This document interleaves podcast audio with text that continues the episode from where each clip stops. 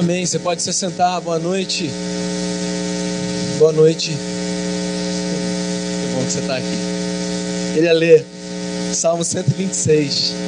Queria convidar você a voltar os seus olhos para esse texto. Livro dos Salmos, capítulo 126.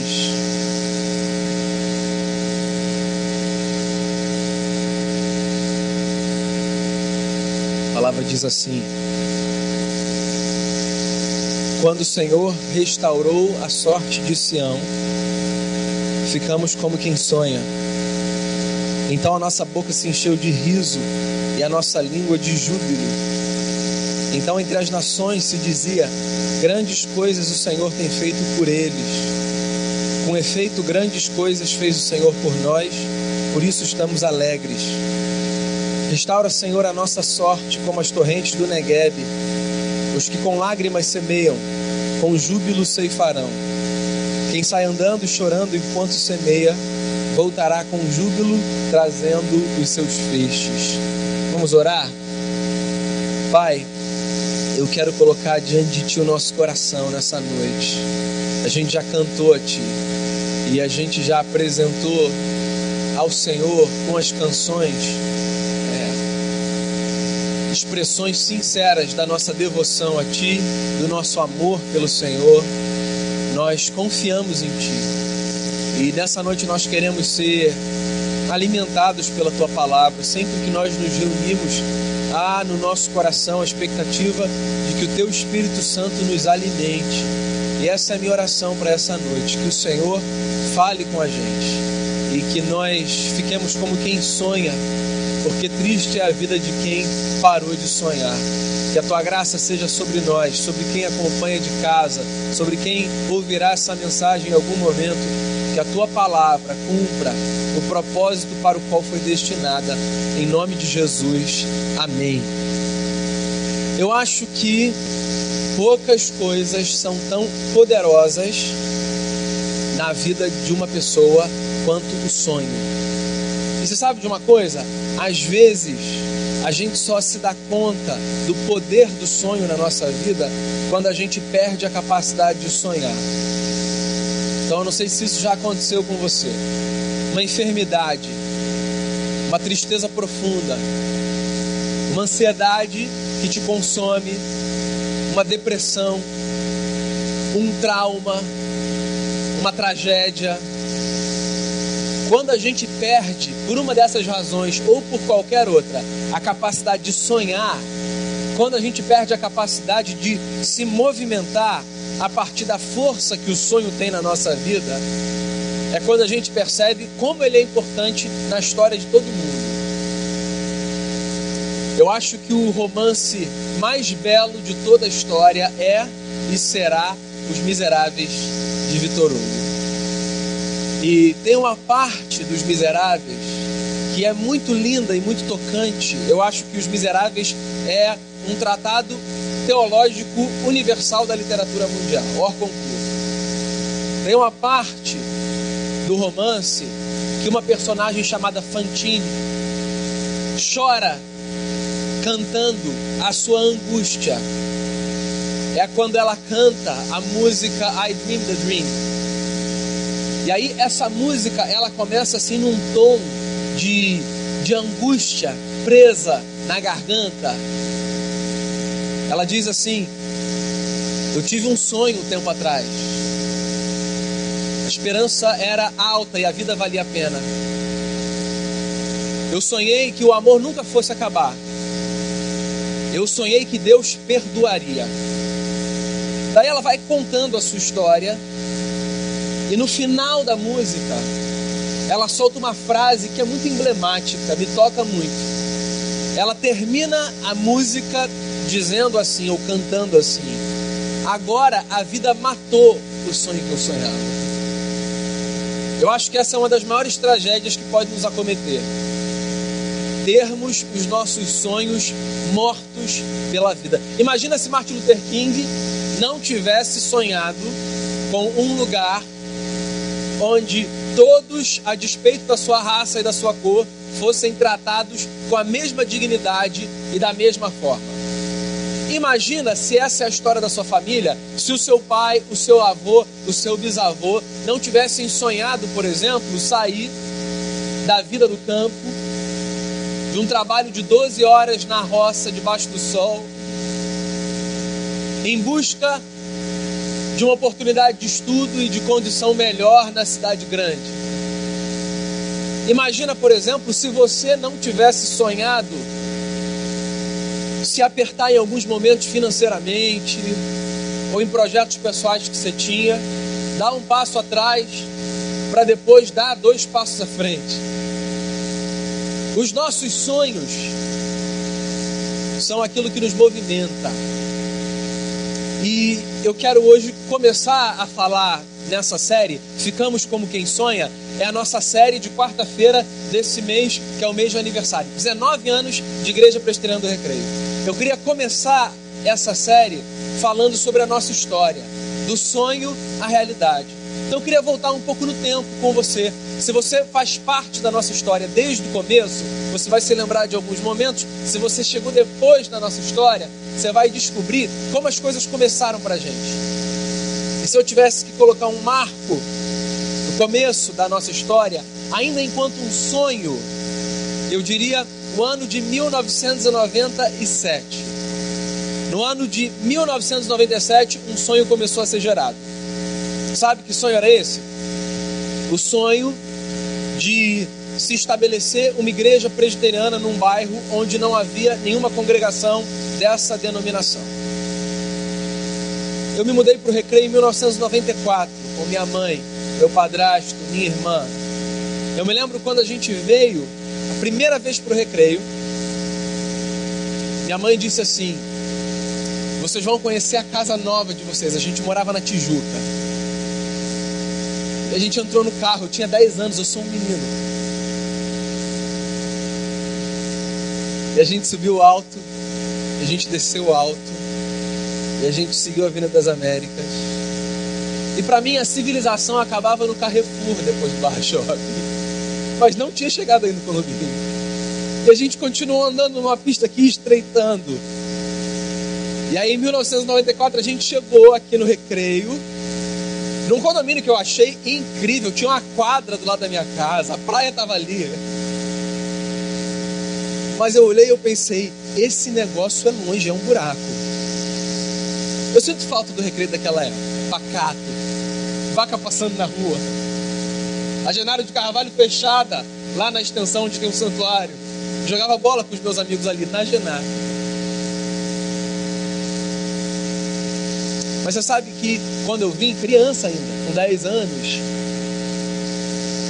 eu pensei: o que, que os meus pais viram aqui? Porque não tem nada aqui. Você sabe que eu admiro pessoas que têm capacidade de sonhar um sonho visionário? Gente que consegue olhar para um terreno sem nada e ver uma casa. Gente que consegue olhar para um bairro pouco explorado com cara de interior, com cultura de província e dizer assim: esse negócio vai crescer, isso aqui vai dar certo. Eu não tenho essa capacidade, eu não consigo sonhar assim. Por exemplo, quando a gente estava construindo esse prédio aqui, que já foi talvez uma terceira fase da nossa história, a gente começou numa padaria que a gente chamava de lojinha, lá do lado de lá nas Américas, na Rua do Caçoar. Era uma padaria antes por sinal muito emblemático para falar sobre sonho. Depois a gente veio para cá, para metade do terreno, aqui onde eu tô, para minha esquerda, lá embaixo. Daí, por volta de 2002, a gente começou a construir esse prédio aqui, né? Esse espaço. E aí, meio de 2013, eu acho que esse prédio já tinha essa cara de caixote. As pessoas subiam para ver a igreja. E eu subia com elas às vezes. E elas diziam assim: Nossa, isso aqui está muito lindo. Já dá para ver o púlpito ali, dá para ver a janela de manhã, o sol entrando. Eu só vi um caixote. Eu não consigo ver a frente. Os meus sonhos são geralmente a partir do que existe. Mas sabe de uma coisa? Que bom que algumas pessoas conseguem ter sonhos visionários. Que bom que algumas pessoas conseguem ver realidade onde realidade ainda não existe. Sabe por quê? Porque a gente pode pegar carona no sonho dessas pessoas. Nem todo mundo tem a mesma capacidade de sonhar de forma elaborada, motivadora, poderosa, impactante. Às vezes você é como eu. Os seus sonhos precisam ter já alguns processos estabelecidos para que então ele se desenhe. Ou talvez você seja desse grupo que consegue olhar para um terreno vazio e ver uma igreja de pé. Se você for como o primeiro grupo, como eu, não se desespera. Sabe por quê? Porque tem uma coisa maravilhosa nos sonhos. Os sonhos contagiam as pessoas.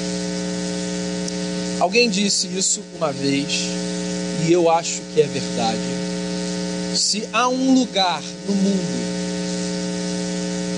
onde há maior concentração de sonhos, estranho que pareça, esse lugar se chama cemitério. Você consegue pensar? Vou tentar imaginar a quantidade de sonhos enterrados ali. De gente que levou consigo projetos que nutria, expectativas que tinha, planos que fazia, desejos que carregava, mas que nunca teve coragem de colocar para fora, nunca partilhou com ninguém. Quando os nossos sonhos não são compartilhados, nós corremos mais risco de levarmos eles conosco para o sepulcro. Então você sabe o que eu tenho a dizer a você? Em primeiro lugar, nessa noite, a partir da nossa história, sonhe. Agora dê um passo além. Compartilhe os seus sonhos. Em primeiro lugar, eu diria a você: coloque os seus sonhos diante de Deus. Ore pelos seus sonhos. Acredite que existe no universo alguém, pelo menos um ser, que se interessa nos projetos que você carrega dentro de si. Acredite que os desejos que você guarda são mais bem gerados quando colocados diante do trono do Eterno. Agora, não faça apenas isso. Compartilhe os seus sonhos com outras pessoas. Porque o seu sonho pode contagiar as pessoas. E você pode se ver idealizador de um sonho que já virou o sonho de um sem número de gente. Eu me lembro do dia 4 de fevereiro de 1998, aniversário da Ju. 18? Já denunciou, Ju, foi sua mãe que falou. 4 de fevereiro de 1998 foi o primeiro dia que o nosso sonho tomou forma. E isso aqui tá assim, desse jeito, com uma cara de sala, porque no dia 4 de fevereiro de 1998, pela primeira vez, tudo começou num sofá, na sala de uma casa de uma casa que, quando foi comprada, em 1995, foi comprada debaixo de uma oração. E a oração foi: Senhor, essa casa que nós compramos é do Senhor. E o que o Senhor quiser fazer aqui nessa casa, o Senhor vai fazer. Casa dos meus avós que estão ali. Uma oração pode trazer a história, os sonhos que nós carregamos do lado de dentro. Uma oração. Você sabe que essa é uma das doutrinas que nós cristãos carregamos? A doutrina da mordomia. Nós acreditamos que nós somos mordomos das coisas que Deus coloca nas nossas mãos. De tal forma que quando nós temos aquilo que nós chamamos de nosso, na verdade nós temos aquilo que é do Senhor e que Ele nos dá a graça de colocar nas nossas mãos. E aí, quando eu encaro aquilo que é meu a partir da perspectiva da mordomia, eu coloco o que é meu à disposição de Deus e do povo de Deus. E tem uma coisa: quando eu coloco o que é meu à disposição de Deus e do povo de Deus, eu tenho a possibilidade de ver Deus realizar grandes coisas através da minha vida. Foi assim que a igreja começou, num sofá, era um violão. E olha, eu amo a pastora Luísa, mas não era a qualidade do Ronaldo. E a gente tocava, e a gente cantava, e a gente ficava sentado, e a gente ia se apertando, ia chegando mais gente. E chegou uma hora que uma sala não comportava mais o sonho. Porque sonho é engraçado, né? Sonho é muito impalpável. Mas se a gente alimenta sonho, ele vai crescendo. A gente perde o controle. Mas da forma boa de perder o controle. Você sabe qual eu acho que é um erro nosso na relação com os sonhos? Eu acho que um erro nosso na relação com os sonhos é o de nós acharmos que nós somos responsáveis apenas por dar à luz os nossos sonhos. Os nossos sonhos não precisam apenas ser trazidos à existência. Os nossos sonhos precisam ser, uma vez transformados em realidade, nutridos. Simples assim, como a planta precisa ser regada, o sonho precisa ser alimentado. E aí, o que a gente percebe é que manter um sonho é mais difícil do que trazer um sonho à existência. Foi necessária a oração de um casal, a disposição de um pastor, a coragem de algumas famílias para que um sonho viesse à existência. Mas é necessário o esforço de toda uma comunidade para que esse sonho continue a acontecer. Quando é que você chegou aqui? Por sinal, quem está aqui desde 1998? Legal. Eu não sei quando você chegou. Mas eu vou falar uma coisa para você. Correndo o risco desse grupo ficar bravo comigo. O sonho não é mais nosso do que de vocês. Porque todo mundo que chega toma parte desse sonho. E todo mundo que chega se transforma em dono de um pedaço desse projeto. Porque todo mundo que chega com a consciência de que esse projeto é um projeto que é de Deus, chega dizendo: Senhor, é meu também, mas eu coloco aqui, diante do teu trono, aos pés da cruz do teu filho Jesus. E de mangas arregaçadas e de braços dados, eu quero somar forças nessa comunidade para que esse sonho que foi sonhado em 1997 continue a ser regado com o meu suor e com as minhas lágrimas. O Ronaldo disse uma coisa que é muito verdadeira na hora do louvor. A história de uma igreja é igual à história de qualquer indivíduo. Nós temos capítulos maravilhosos, temos também capítulos tristes. Rimos com muita gente e choramos com um sem número de gente. A muitos dissemos de nada diante de um obrigado pelo que vocês fizeram.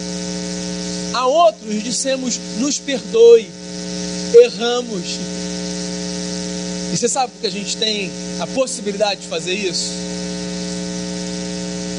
Porque quem reconhece as limitações da sua condição pecaminosa e a grandeza imutável da graça de Jesus, segue diante dos erros e dos acertos contando todos os dias com a misericórdia do Eterno. Eu não sei quanto tempo você está aqui, você já deve ter me ouvido falar isso. O nosso sonho em 1997 era E desde então tem sido o de sermos uma igreja bíblica, missionária, acolhedora e transformadora. São quatro valores que nós temos. Nós não abrimos mão do livro sagrado. Ele é o nosso deleite, o nosso prazer, a nossa paixão. Nós reconhecemos que estamos aqui não por nós mesmos, mas porque nós temos uma missão espalhar por onde os nossos pés forem e por onde as nossas mãos puderem alcançar o amor e a graça de Jesus revelados na cruz e na ressurreição. Acolhedora. Porque assim como um dia cada um de nós aqui foi abraçado por alguém no seio dessa comunidade, nós queremos continuar a ser mão de Deus, braço de Deus nesse mundo. E transformadora. Porque isso aqui não é um show. Isso aqui é uma comunidade formada por gente que quer crescer dia após dia na graça e no conhecimento de Cristo Jesus. Quais são os seus sonhos? O que, que você deseja?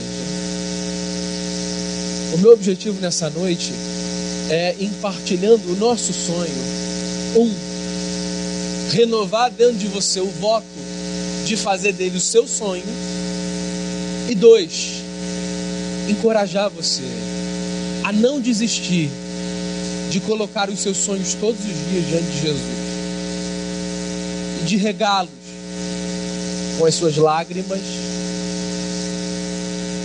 e com o seu suor.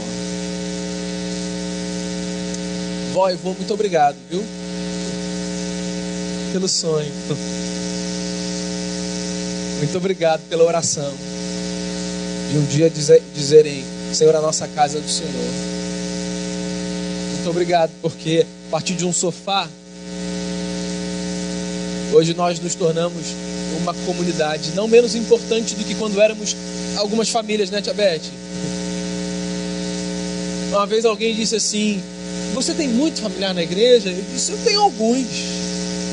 É porque você chama muita gente de tio. Eu tinha 14 anos quando a gente começou. Tenho muito tio. Eu tenho a alegria de pastorear muitos tios e tias. E a responsabilidade. E você, meu amigo, minha amiga, você é parte desse sonho, parte dessa família. E a minha oração é para que Deus nos dê muitos e muitos e muitos e muitos anos de compromisso com a Bíblia, de compromisso com a missão, de compromisso com o acolhimento e de compromisso com a transformação. Eu queria convidar você a ficar de pé, a gente vai orar. Eu queria fazer um negócio, eu queria, eu queria chamar minha avó e minha avó aqui. Pode ser? Já chamei. É a única hora que eu pergunto a eles só por educação, porque o microfone está na minha mão, eles não vão falar, não pode ser.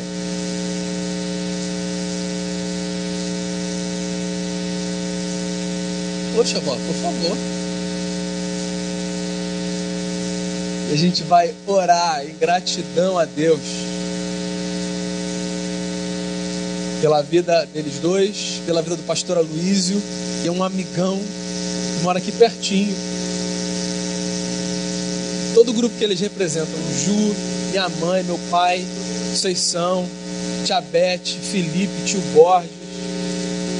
Queria correr o risco de deixar nome de fora, tinha mais gente nesse grupo pequenininho. Talvez você tenha passado. Alguém me disse assim: eu não era da igreja ainda, mas eu fiz uma visita naquela célula Milton. Cláudio disse: eu quase fui. Então, essa oração que a gente vai fazer em gratidão a Deus é por quem um dia regou lá atrás e é por você também que tem regado até hoje. Depois a gente vai cantar exaltando a Jesus, porque na verdade Ele é a razão do nosso sonho. Se você quiser, estende uma das suas mãos para cá. Pai, eu quero te agradecer porque, como diz o salmista, a nossa boca se encheu de alegria, a nossa língua de júbilo. Pelo recreio se diz: grandes coisas fez o Senhor por essa gente, por isso que eles estão alegres. Eu quero te agradecer pelo sonho do meu avô, da minha avó, do pastor Aloysio e das famílias que abraçaram esse projeto lá atrás. Quero te agradecer pela oração de uma casa consagrada a Ti. Quero te agradecer porque um dia a gente cabia num sofá e hoje um prédio não comporta a gente, mas muito mais do que isso. A gente muda a cultura da igreja, a gente muda o tamanho. Uma coisa a gente não quer mudar de jeito nenhum: a essência de uma comunidade bíblica missionária acolhedora e transformadora. Que o Senhor derrame ainda mais bênçãos e bênçãos e bênçãos sobre a vida desse casal. Que a tua graça seja sobre eles. Que o Senhor dê a eles a satisfação de verem dia a dia o Senhor mesmo acrescentando essa comunidade de fiéis que vão sendo salvos. Eu quero te louvar pela vida do pastor Aloysio, pelas muitas vezes que ele saiu lá do Grajaú de noite, via para cá, para tocar um violão, trazer uma palavra que abençoava o coração, aconselhar, orar. Quero te agradecer, Deus, por todo mundo que tem regado, lançado semente. Quero te agradecer pelo privilégio de sermos uma comunidade de fé. E nós queremos dizer, Senhor Jesus, que tudo isso é por causa do Senhor, para a honra e para a glória do Senhor. Que o Senhor continue a ser exaltado nessa comunidade de fé por todo mundo que chega e que esse sonho seja sempre o sonho de todo mundo na mesma medida, porque acima de tudo ele é teu. Assim eu oro te dando graças, em nome de Jesus, amém. Seja exaltado, Senhor, na nossa vida, seja exaltado nessa igreja, seja exaltado nas nossas casas, seja louvado. Nós somos povo do Senhor, nós amamos seguir os passos de Jesus que os nossos sonhos sejam colocados todos diante de Ti, todos os dias. Se alguém aqui perdeu a vontade, o desejo de sonhar, e nessa noite o Senhor renove dentro dessa pessoa o desejo de olhar para frente e de enxergar e de projetar, porque os nossos sonhos nos fazem caminhar. Que as suas promessas sejam sonhos da nossa vida, Senhor. Que a tua palavra traga a nós sonhos e que o Senhor continue a conduzir a nossa história. Por esses 19 anos que nós começamos a comemorar, nós te louvamos e te agradecemos. E pela estrada que ainda há pela frente, nós rogamos a tua graça e a tua misericórdia. E que cada pessoa que o Senhor trouxer, quantas o Senhor desejar, o Senhor faça juntar os sonhos e os desejos que carrega no coração com os que temos aqui, para que, como uma família de fé, nós construamos juntos mais um capítulo de uma bela história diante de Ti. Leva todo mundo em paz para casa, com fé renovada, com coração confiante. Guarda, Senhor, a nossa saída e a nossa entrada. Que a nossa noite seja bendita que a nossa noite seja de descanso na tua presença e que amanhã a gente viva mais um dia para a glória do teu nome. Em nome de Jesus. Amém.